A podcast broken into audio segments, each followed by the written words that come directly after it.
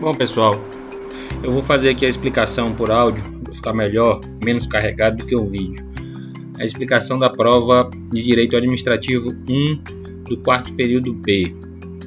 Vejamos, é, como as provas são diferentes, eu não vou falar a questão 1, 2, 3, eu vou falar as questões e vou é, e vocês vão entender quando estiver respondendo. Uma das questões ela trata de três conceitos, né? Conceito da autarquia, empresas estatais, fundações estatais é, ou fundações estaduais e esses conceitos vão estar nas três alternativas, né? nas três, nos três itens, melhor dizendo. E você vai selecionar qual é o conceito né, que está na resposta, no sentido assim: ó, o item 1 traz um conceito, e aí o item 2 traz o outro conceito, e o item 3 traz o outro conceito. São três conceitos. Você vai dizer o item 1 corresponde a qual conceito, e aí você vai marcar na sequência que está nas alternativas. Tá?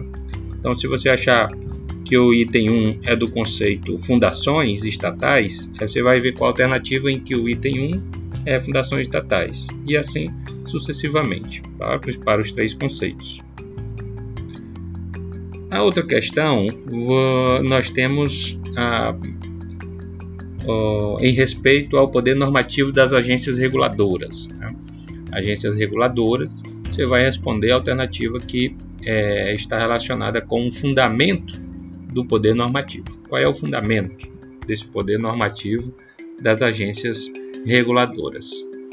A outra questão é sobre ah, as características da, do patrimônio das autarquias. Né?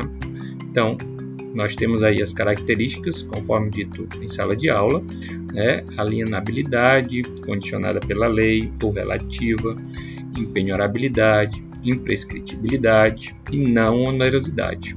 Então, essas características que é, pertencem aí aos patrimônios das autarquias. E aí, com base nelas, nessas características, você vai responder também a questão.